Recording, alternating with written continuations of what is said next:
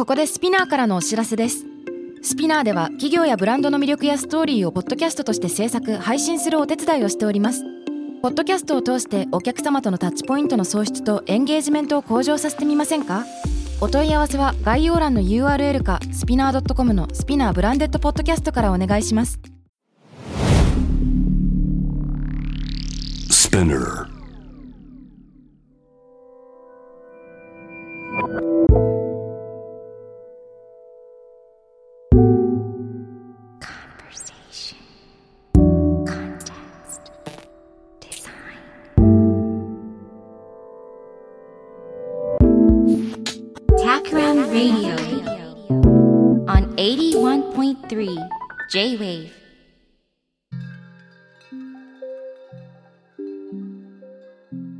辺幸太郎がナビゲートしている J-Wave タクラムレイディオ。今回のゲストは視覚言語研究者、インタラクションデザイナーの清水純子さんです。よろしくお願いします。よろしくお願いします。いやー、今回清水さんに来ていただいたんですが、僕自身ね、あの清水さんのグラフィックレコーディングの仕事にいろんな場で触れてきて、ね、公開イベントで、えー書いてらっしゃるのを直接目にしたことも、まあ2、3回じゃ聞かないから結構だなんか何回も目撃させてもらって、タクラムのね、とある企業とのプロジェクトにも参加してもらったりだとか、まあそんなつながりもありますね。はい。そうですね。グラフィックレコーディングということで、あのデザインプロジェクトご一緒させていただいたりとか、まあいろいろあるんですが、今日はどんな話ができるのかすごく楽しみにしています。はい。はい、楽しみです。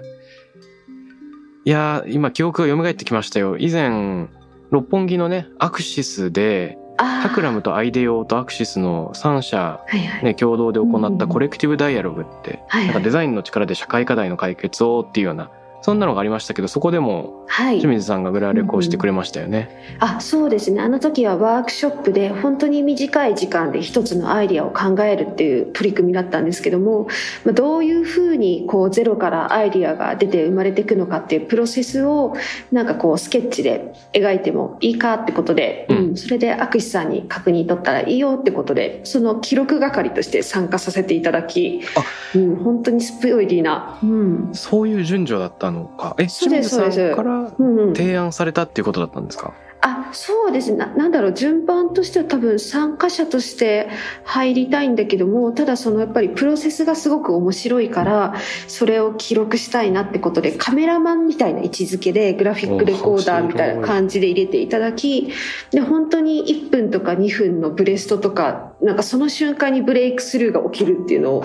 うん、見させていただいて本当に面白かったなっていう。うんええあ、なるほど。でも今の例え面白いですね。うん、そのイベントにおけるカメラマンみたいな位置づけで、その議論の可視化を、うんまあ、グラフィックを描くことによって行う。まあそういうお仕事ぶりをすることもあると。そうですね。特にやっぱワークショップは写真で撮るとなんかみんな楽しくやってるで終わっちゃうけど違くてそこでやっぱりいろいろなアイディアとかいろんな関係性が起きてるから、まあ、それをこう楽譜のように記録するみたいなイメージですかね。おー。こうクレッシェンドで上がってってあちょっと下がってってとかいろんなところでいろんなことが起きてるけどそれはやっぱりなかなか映像とか写真じゃ撮れないよねみたいな、うん、お仕事もありますね。ああ、は面白いな、い、うん。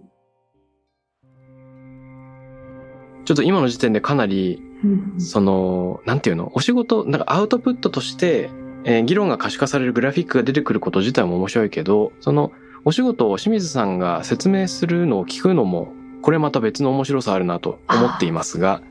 はいはい。あの、うんうん。改めて清水さんの取り組み、初めて触れる方もいらっしゃるかもしれないので、はい。今のお仕事ぶりの自己紹介一番最初にしていただいてよろしいでしょうか？あそうですね。あと仕事で言うと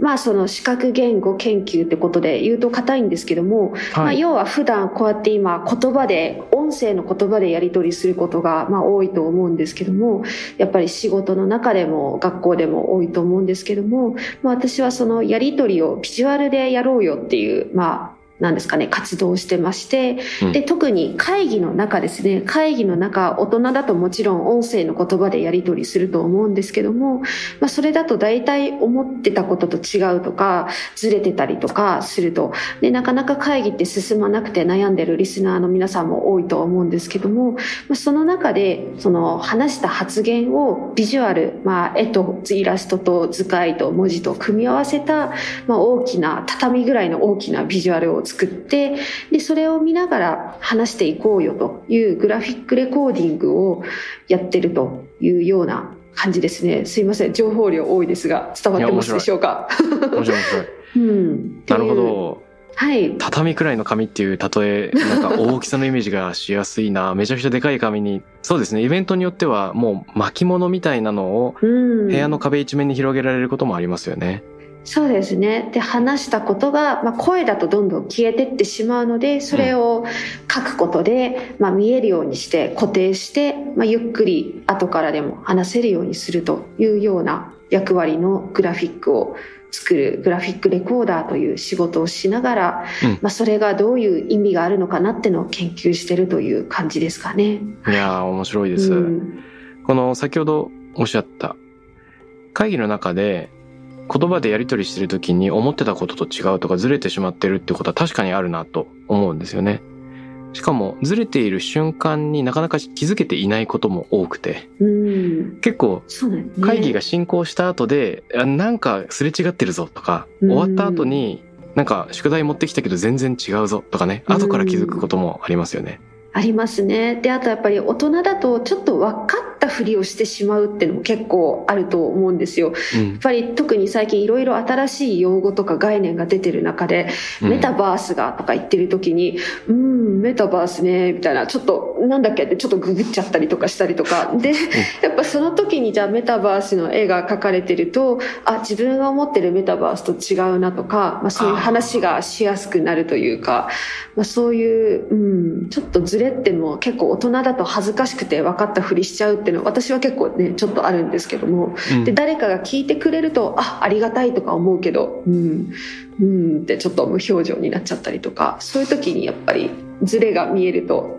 いいよねっていう面白い面白い。感じですよね。じゃあ描いたもの自体はうんやっぱり間違っていても実は良いというか、そこで会話のきっかけができて違いが浮き彫りになっていくことに価値が宿っていくんですね。あ、そうですね。私が正しい正解を書くからみんな字幕のように見てねというよりは、うん私にはこう聞こえたよっていうのを率先して書いて、なんでメタバースって聞いた時にすごくざっくりしすぎた図だったら、専門家の人は、いやいやもっともっとシステム的にはこうだよとか、でもそこにもしかしたらストーリー作る人は、いやもっともっと本当に膨らんでるんだとか、そういう話ができる叩き台というか、なんで、うん私は率先して聞こえたことをそのまま間違ってても書くってことはありますね。うんとりあえず。うん一度形にしてみるっていうのはすごく大事ですよね。そうですね。合ってるに越したことはないんですけど、そこで正解であるっていうのも、まあ、マストではないかなと思いながら、聞こえたことを書いています。はい。うん。うん。いや、面白い。この、ね、グラフィックレコード、グラフィックレコーディングっていうその、まあ、行為。ね、この辺について、あの、2017年に出されたグラフィックレコーダーっていう本、はい。あの、僕も楽しく読みまして、はいはい。それで、これ、やっぱり本の内容そのものも文字で表現したものと、それを改めて図解するものっていうのが、まあ、なんというか、交互に入っていて、はい。本自体がグラレコされているんだなというのを。楽しく、えっ、と、読みましたけど、そこで記録するときに、ファクトとともに話者の感情も記録するのが大事だっていうことが書かれてると思うんですけど、この感情というのはもしかしたら普通の議事録だとなかなか書かれないことなのかもしれず、はいはい。なんで感情も記録していくのが大事なんでしょうか？そうですね。まあその声っていろんなね言い方があって声色っていう言葉ありますけど本当色がついてるというか、はい。まあよく言われる大丈夫っていう言葉いろんなニュアンスがあって海外の方が困惑するっていうなんか代表的な言葉ですけどうん大丈夫っていうのとあ大丈夫っていうのって全然違うというか、うん。なんでその聞こえた言葉をやっぱりその大丈夫って打ち込むと議事録だと大丈夫ってなっちゃうんですけども、うん。やっぱそこで大丈夫ってとあ大丈夫っていうのを変えるというかニュアンスが違うのでそれはしっかりと書くことでまあやっぱりかなりその議事録テキストで打った方が早い場合もあるのでうん。それじゃない情報を残すって時にやっぱり感情をしっかり残せるのはグラフィックの強みですし、まあ、あとはそこでその感情が壁に残ることで自分も感情を出していいんだなってことで、まあ、感情を出しすぎちゃう会議だとまた大変なんですけども大体やっぱり日本の大人の会議は感情を出しすぎないところがあるので、まあ、それちょっと呼び水になっていくかなっていうところがあり、まあ、感情を書くことは大事にしてますね。うん、面白い。うんうん面白いなあのー普段だったら記録されないものが、まあ、うんビジュアルだとちょっと描きやすいっていうのもあるかもしれないですね。うんもし発言者の絵文字、顔文字が入るんだったら、そこにどんな表情なのかとか、まあ、グラフィックの中で補足される要素っていうのは文字だけよりももうちょっとあの表情が出てくるのかもしれないですね。いやそうですねであとはあれかなこううんと企業の会議とかだったらまあそういう感じなんですけどももうちょっと社会的な場所で例えばその日本の子育てをもっともっといろんな人でやろうよっていう社会運動の中で議員さんとさっきまでお家にいたお父さんお母さんが話す時にやっぱりロジックとしては議員さんの方が強い場合もあるけどもうん。まあ、そのさっきまで家にいたけどとりあえず来て話したいと思ったお父さんお母さんたちが言うことっていうのはもしかしたらちょっとまとまってないかもしれないけどもうん。すごく感情を持っているって時にやっぱそのロジックだけを書いちゃうとそれはやっぱり負けてしまうかもだけどそういったなんかこう苦しみとか怒りとかそういうことも書くことでそれが対等になるというかまあそういう場面もあるので感情ってものを大事にしようっていうのはありますね。あんまり誇張しすぎても煽っていく感じがあって良くないんですけども、うん、バランスは難しいですけど、うん、今、例えば、あの、政治家と生活者っていうようなキーワードが出てきましたけれども、はい。この清水さんがグラフィックレコーディングをする場面というのは、どういうところがあるんでしょうか？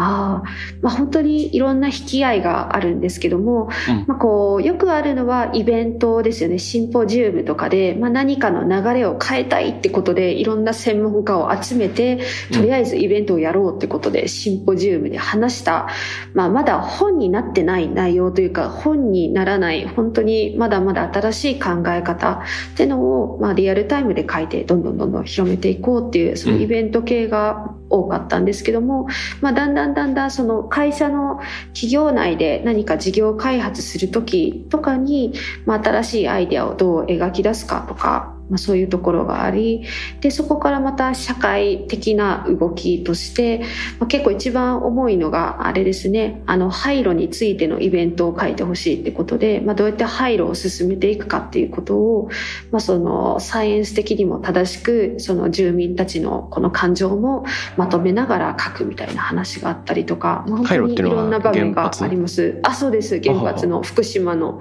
廃炉をどうやって進めていくかで、毎年1回夏にシンポジウムがあるんですけど、うんまあそういう場だったりとかで、うん、って感じかな。うんいろいろ、いろいろですね、本当に。うん、なるほど。い一般のイベントも、専門家の会も、企業内の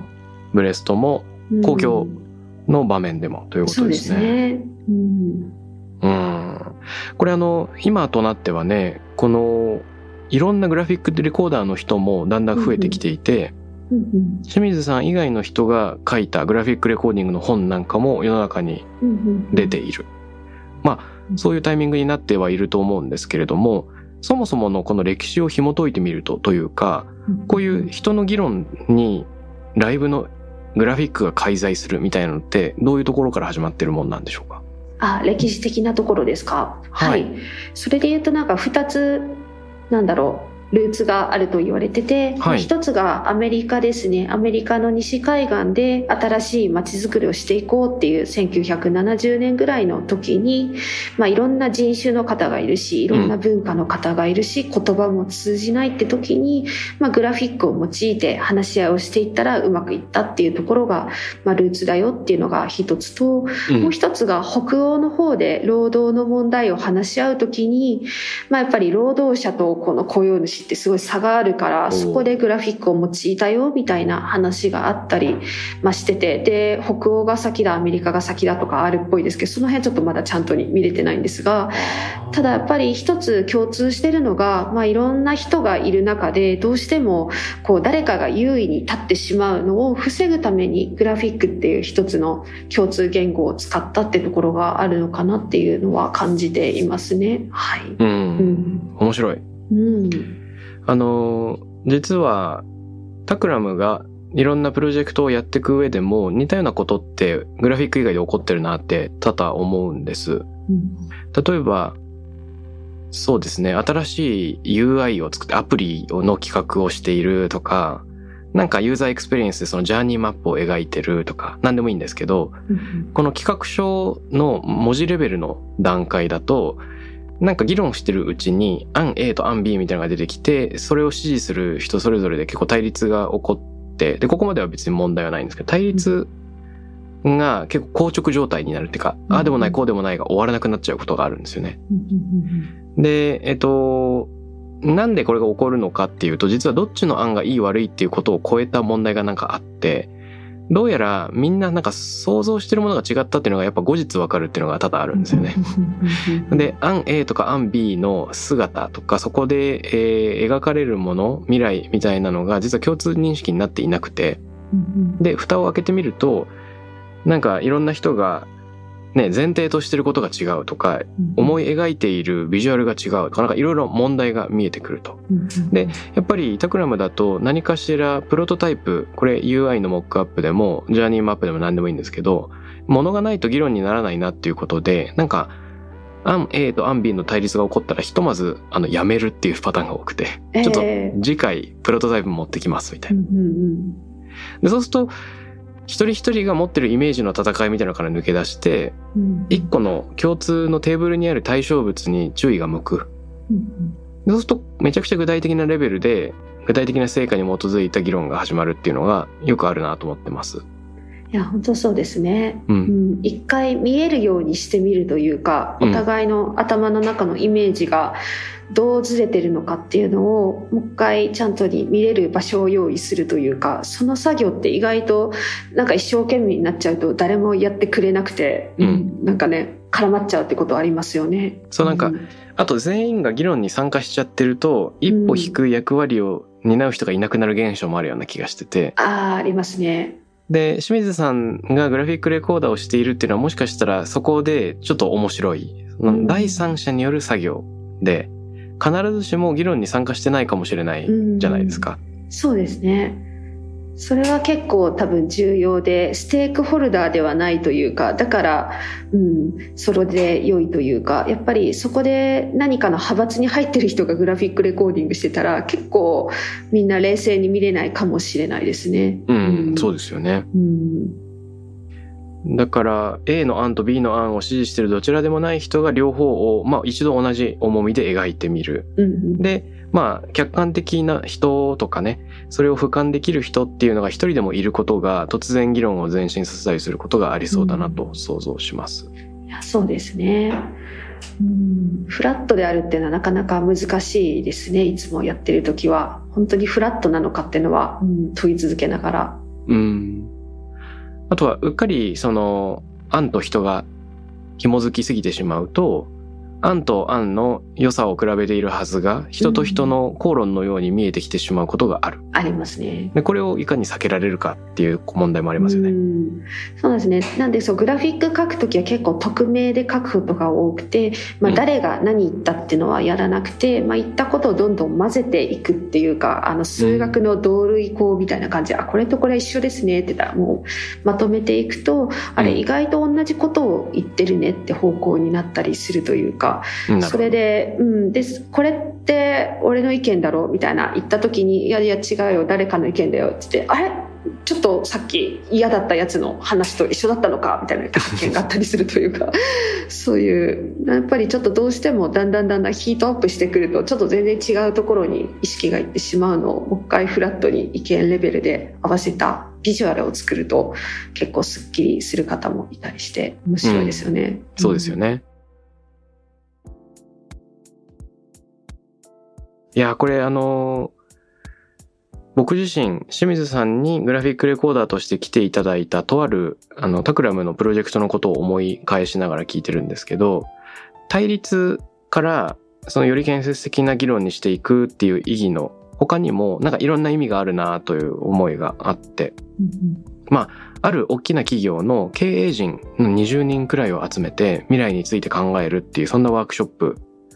ご一緒させてもらったわけですけど、その時考えていたのは、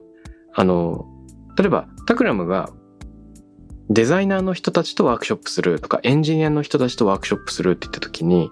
何かしらの方法で物を作るイメージを持ってる人なんで、あの、言葉でも、ポストイットのイラストでも何かを表現するのが得意。で一方で、企業の意思決定者の人って必ずしも日々クリエイティビティを、あの、求められるかも、求められてない感じ。だと、まあ、まあ本当は求められてるのかもしれないけれども、それをポストイット上にうまく表現するっていうようなトレーニングを積んでるわけではないので、あの、面白い話をしてくれるんですけど、それが形に残っていかないっていうのがありますよね。で、清水さんみたいな方がいることによって、会話のプロセスが可視化されていくっていうのはすごく面白いなと思っています。あの、多分世の中にはいろんな会議があると思うんですけど、ただ結論を求めるタイプの会議っていうのが世の中に仮にあるとすると、そこでは意思決定できればよいとか、アクションが具体的に決まればよいってことになると思うんですね。でも他方には結論と同じくらいプロセスが大事な場があるなと思ってて。例えば課題意識を共有するまでが大事であるとか、意識を言語化できればそれですでに価値があるんであるっていう。で、これやっぱりさっきの感情の話じゃないけど、携わっているのがどうしても人間であると、コミュニケーションを必要とする社会的な生き物であるっていう前提がきっとあって、顔を付き合わせながら意見を交わし合うっていう時間が多分結論と同じくらい大事なんですよね。とするとその対話のプロセスが可視化されるグラフィックレコーディングによってうん俺たちこのタイミングでこれ話してたねっていうのが振り返れるってめちゃくちゃ意味あるなってやっぱりあの時改めて考えたりしました。ああ、いや、そうですね。なんかそのプロセスの時に結構面白いのは、やっぱその出来上がったグラフィックレコーディングだけを見ると、まあやっぱり結構わからない人は多いんですけど、ただその場で一緒に書いたものをなんか本当にどんな時でもゼロからその白紙から出来上がったものを見た人っていうのは絶対にそれを写真に撮ったりとかこれくださいって言うんですよね。でそれは結構なんかもう本当にぐちゃぐちゃになったとしても、それは絶対これくださいって言って、あ、これ全然意味わかんなきゃ大丈夫ですかって言っても、あ、わかりますって言ってくれるんですよ。それって多分なんかこう、意味をこう生み出す瞬間を一緒に立ち会ってるから自分もそこになんかここに意味を見出しているからそれが結構抽象的な形だったりとか、まあ、ちょっとやっぱりライブで書くので結構雑なところももちろんあるんですがそれもちゃんとその線の意味とかがちゃんと自分の中で言葉になっているんだろうなって思ってでそれって結構普通の言葉とかビジュアルとかとは全然違うやっぱり作り方で、うん、意味がこう生まれる瞬間に立ち会うっていうのは、うん、今までのデザインで言ったら見せちゃダメな舞台裏だったんですよね今までは。やっぱりそれは見せちゃダメでやっぱ出来上がったものをバンって見せるのがあったと思うんですけどもグラフィックレコーディングは今までのグラフィックでやっちゃダメって言われてたこと全部やっててもうゼロから、うん、もう仕事場に来た時にまず白い紙しかないと。そんなのやっぱりありえなかったけど白い紙でで全部一緒に作る瞬間を見せて未完成のまま最後渡しちゃうっていうある意味。でもそれを多分受け取った側はそこでその時思った意味とか気持ちとかを再生できるというか、うん、なんかその仕掛けが結構、うん、面白い。最初やっぱりやっちゃいけないことばっかやってたんで美大出身なんでこんなグラフィック やっちゃいけないことオンパレードじゃんと思ってすごい不安だったんですけど最近ようやくそのやっちゃいけないことをやるから面白いんだなっていうのはちょっと自信を少し持ててきたところですね。うん、あこれはめちゃくちゃ面白いテーマだな、うん、その、やっちゃダメ未完成なものを、うん、クライアントにね渡して、ね、から始める、うん、であのむしろそれだから良いとかそれだから参加しやすいっていうのがありますよね。そうなんですよね。それだから自分で、うん、なんだ物語を重ねられるとか、うん、うん、あとはそこに正解がしっかりあるわけじゃないからじゃあ自分で次ここのアイディア考えようとかここの矛盾を解いてみようとかなんかクリエイティブになるというか、うん、うん、そういう部分がありますね。お客さんになりきらないというかクリエイターになるというかうん、そういう面白さが多分あってまあ、でもすごい不安だったんですけど最初は「え？どうかなこれ」って。未完成じゃん。詐欺かもしれないみたいなちょっと不安だったんですけど。いやそうじゃないなっていう。うん。多分完成されたものを提示するっていうのの必要性もまだ世の中にはたくさんあると思うんですけどそうするとどっちかというと完成されたものを、まあ、説得しなきゃいけないですよね。そうですね。これもうできてるんでこれでいきたいんですよ、と。で一方でまだできていないものっていうのは A さんが B さんを説得するじゃなくて A さんと B さんが一緒にそれをさらに作るっていうことになっていく。そうですね。うんだから参加しやすいっていうのはあるのかなと思います。そうですね。やっぱ完成されたものだとこっちが評価する評価されるっていう関係になっちゃうんですけども、うん、そういう時間があると多分そこから最後完成作る時もやっぱり、うん、ちょっと参加の仕方が変わるかもしれませんねきっと。うん、それも、うん、面白いですね。あのまあなんというかマリリン・モンローは多分、ほくろがあるから余計魅力的みたいな、うん、なんか、突っ込みどころみたいなものによって人のイマジネーションがどんどん刺激されるっていうのはあるような気がしますね。あそうですね。それは多分ありますね。やっぱり自分が喋ったことがその場で絵に描かれた時に、うん、あの、ちょっとずれてると思うんですよ。あれ、うんうん、自分の思ってたよりちっちゃいとか、自分が思ってたより大きいとか、なんかいろいろあった時に、そのずれを修正しようと、多分なんかクリエイティビティがなんだろう強制的に眠り起こされるみたいなことがある気がしてて。なんでこうアイディアを書いて結構違う違うって立ち上がって書いてくれる人ってすごくいいなと思ってて、個人的には。はい、なんかそこで書き加えちゃうぐらい本当は言いたいことがあったけども、私が書いたことによってズレに気がついて自ら書き出してしまうというか、そういうシーンは結構好きですね。でも、まあそれも今までのグラフィックで言ったらありえなくて、うん、修正されちゃうなんてって感じですけど、私はそういうのが面白いなっていう。いや面白いな。やっぱ中間性生物自体に価値が宿るっていう考え方自体が面白いですよね。うん、その完成されていないからこそみんなが参加して納得するためのなんかあの一つのプロセスを共にしてますよね。そうですね。うん。そういうプロセスの仕事っていうのがあるんだなっていうのは最近思いますね。うん。うん、どうでしょう？あの、これまで清水さんがいろんな場でグラリコやってきて、特に参加してる人のその議論がこういうふうに変化したとか、こういうふうに変わったっていうので印象に残ってるエピソードなんかあったら聞いてみたいんですけど。はあ、それで言うとすごい硬い感じの会社でグラフィックレコーディングの研修をした時に、うん、まあその10年後のなんだろう雇用の方法について考えようみたいなテーマでやってた時に、はい、普段やっぱりいろんなことを言うんですけど上司がなんだろうな NG って言うんですよみたいな話だったんですが、うん、それグラフィックでいろいろ企画を書いてたら、まあ、その結構怖いっていう評判の上司が来た時になんかこういいぞいいぞみんなもっとやれっていうふうにすごく寛容になってそのアイデアを見ててえー、これ似たようなこと前ワードで出した時はなんかすごいケチョンケチョンだったのにっていう話があって。、え。ー、でそれはなんか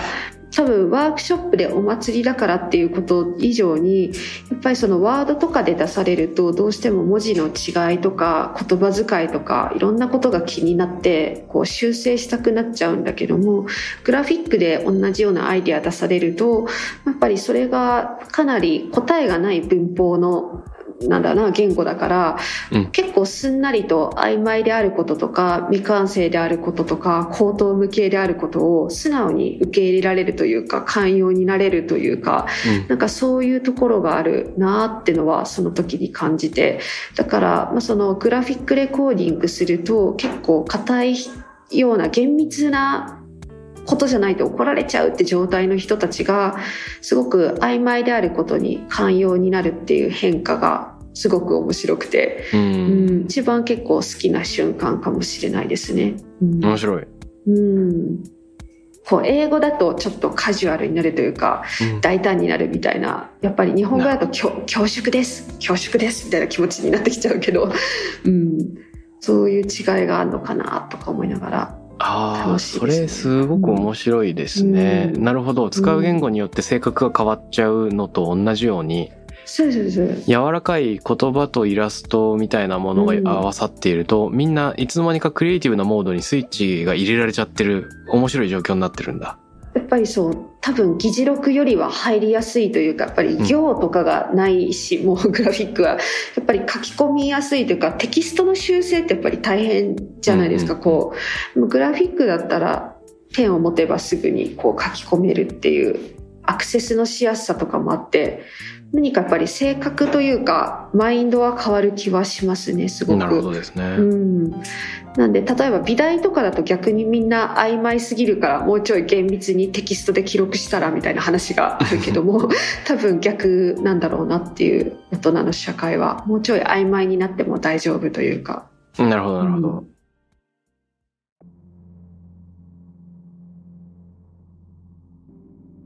あの、参加可能性の話、先ほどありましたけど、あ、なんかちょっと違うなって言って、パッと書き出しちゃう人がいるみたいな話ってすごくいいなと思っていて、うん。あの、何か参加してくださいってお願いされると、ちょっともごもごってなっちゃうとか気まずいってなっちゃうんだけど、うん。ん。微妙に違う、もう自分で手を動かしたいってどうしても人がなってしまうものがたまにあったりすると。うん。で、あの、実は、タクラムで僕が打ち合わせするときにたまにやることが、グラレコとは違うんですけど、似たような現象を考えてることって多々あって、うん例えば、あの、なんだろう、10人くらいの打ち合わせをするときに、もしリアルな場所にいたら、うんあ、これまあビフォーコロナの話ですけどね。リアルな場所にいたらよく10部くらい印刷資料が配布されていて、うん全員の席に並ぶじゃないですか。大きな企業とかだと。で、全員でページめくって読み合わせていくみたいなのあるけど。僕、あの形式あんまり好きじゃなくて。うんで、かつ、あの、こっち側の会社が全員こっち岸に座って、あっち側は向こう岸みたいなのもなんかバトルっぽいっていうか、バトルっぽい裁判っぽいみたいな感じ。わかる。で、あれをいかに壊せるかみたいなのをいつも考えてまして、うんよくタクラムでやるのは、まず座り順を完全にランダムにさせてもらって、人が混じってる状況を作るっていうところももあるんですけど、そもそも席に座らないっていうのはたまにやるんですね。なんか A3 とかそれ以上の紙で一部だけ資料を吸って、壁にバーッと貼る。で、一回も座らずに、あの、タクラム側からプレゼンするときは、一枚目から、あの、歩いて、うん壁際を歩きながら説明していくんですけど、なんか思ったことがある人がいれば、その場で発言してもいいし、直接一枚の紙に書き込んでもらうっていうのをやってるんですね。あの、ツッコミとかポストイットを。で、えっと、その資料が緩いかっていうと、まあ、たまにバシッとかっこよくも作るんですけど、まあ、気にせず汚してくださいみたいな感じで、うんタクラムの人が率先してなんかダサい絵とかをその上にガシャガシャって書いて、で、みんなに入ってきてもらうんですけど、何がいいかっていうと、あの、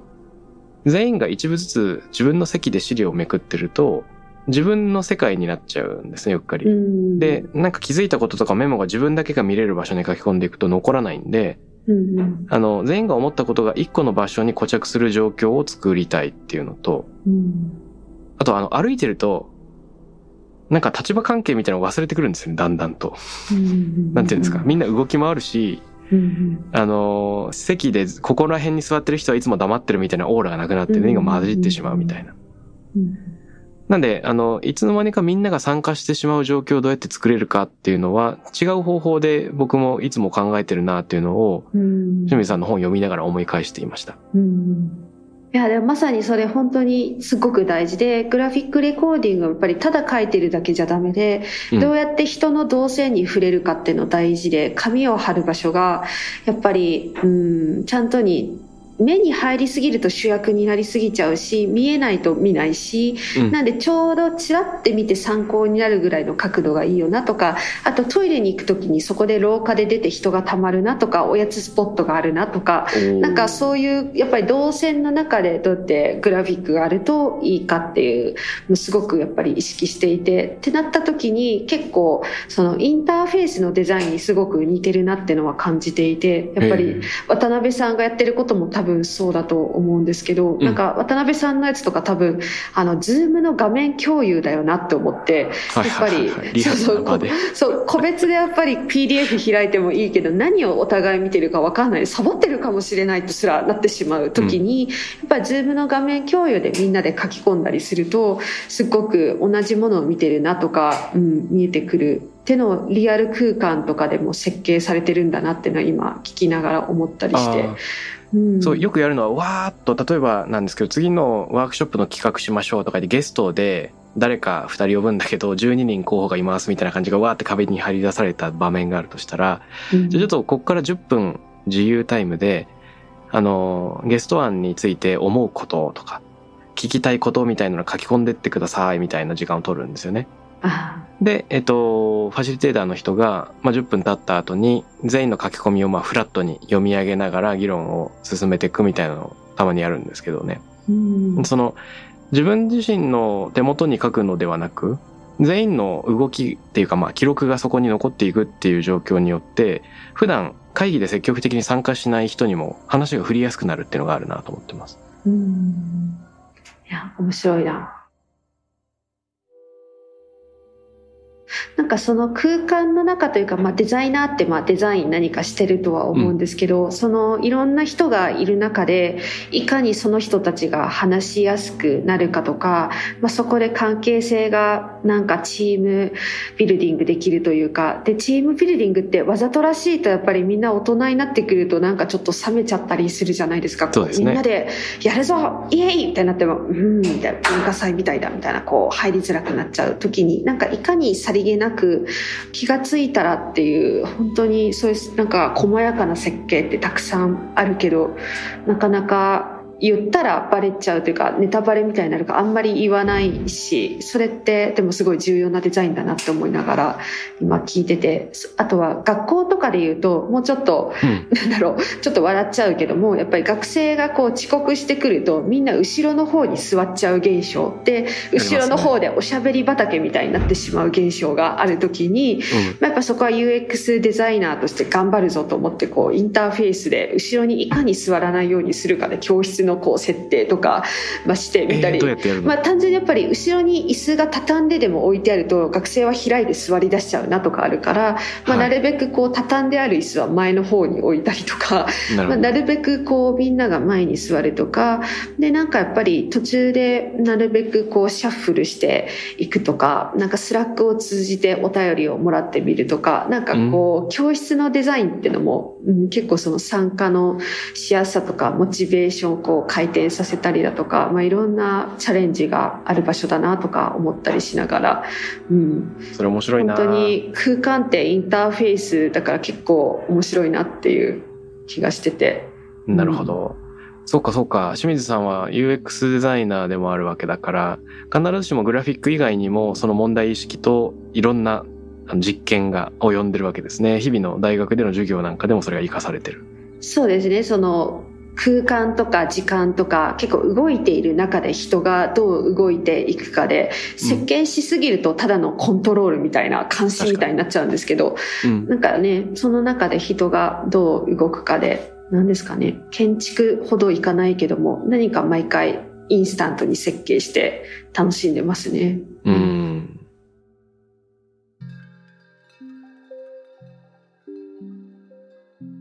やっぱりそうですね。あの、後から参加できなかったなっていうふうに後悔してしまう場がありますけど、僕自身もすごくアウェーな場に行くと発言がはばかられるみたいな、うんうんちょっと遠慮しちゃうなみたいな場面があったりして。うん。億劫になりますけど、その場のしつらえがいつの間にかみんなが参加したくなるっていう風になっているとかね。うん。声を出したくない人も、まあ、何かしらの形でそこに一個貢献できるっていう導きがあると嬉しくなりますね。うん。いや、そうですね。で、やっぱそれがなんかあなたのためにってなっちゃうと急に、う、すいませんって気持ちになっちゃうから、こう自然な中でさりげなくみたいな、なんですかね。そういう空間のインターフェースというか、うん。も含めやっぱりグラフィックがあるなと思って。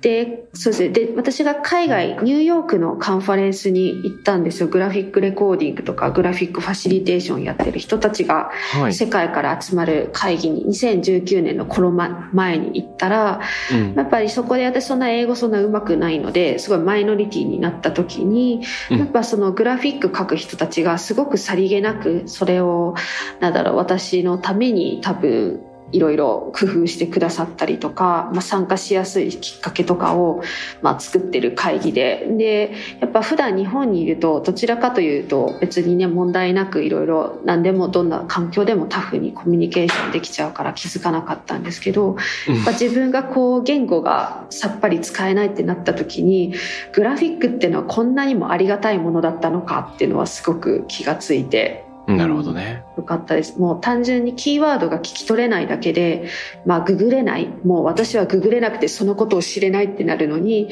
正しいスペルでそれが書いてあるだけで、私はその情報にアクセスできるようになるっていう、本当日本で自分が何のね、これ意味あるのかなと思いながら書いてることっていうのはすっごくマイノリティの立場にとってありがたいんだなっていうのはその時自分が感じて頑張ろうって思いました。面白い。うん自分がマイノリティになることで、うん普段自分が意識できてなかった特権的な要素っていうのが浮き彫りになるってことですね。そうですそうですでグラフィックの周りに集まれば、まあ、そんなに言葉がうまくなくても指さしてなんかこう会話ができるとかそういう場になっているというか、う。うんん、大変ありがたいものだなっていうのは初めてそこで感じました。うんなるほど、なるほど。う。ん、その落差みたいなところからね、うん。学びが得られるものですね、やっぱり。そうですね。うん。いやー、あのー今日の話だけでも、さらにいろいろ深掘りしたい部分が個人的には見つかっておりまして、例えば、実は間違っててもそこから議論が始まるとかね、その、突っ込みどころとか、その、かっこよくしすぎない方が、実は何かに開かれているっていうような視点は、まさに、あの、話しがいがありそうな面白いポイントなんで、もしかしたら来週もちょっとそこを聞いてみたいなとも思うんですけど、うん。今日すごく印象に残ったのは、まあ、グラフィックレコーディング、そのグラフィックそのものっていうのも多分すごく大事なんですけれども、その上位にある人と人との対話がいかにそのスムーズに運ばれるか。うん。んで、参加型の場っていうのをいかに作れるかっていうところの意識が、グラフィック以外を超えて清水さんの日々の UX デザイナーとしての仕事が、例えば大学でも活かされてるなんていうのはすごく面白かったですね。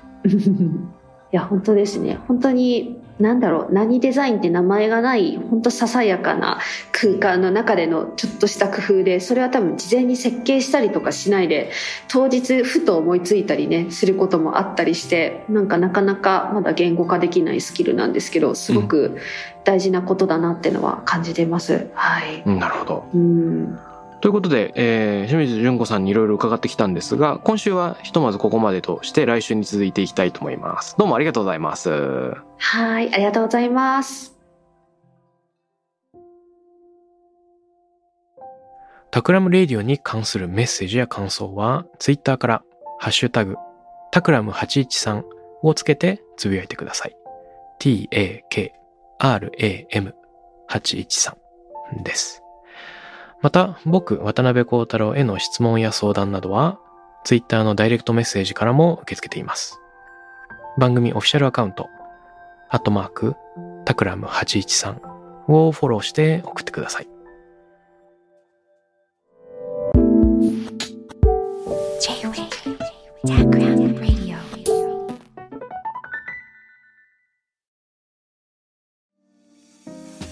ここでスピナーからのお知らせです。現在さまざまな企業のブランデッドポッドキャストを制作しているスピナーでは自社開発したポッドキャスト管理システムソニックボールを用いたオリジナルのアンケートを実施しています。リスナーの属性データを可視化することで御社のニーズに合わせたコンテンツ制作が可能になります。スピナーホームページ内のコンタクトよりまずはお問い合わせください。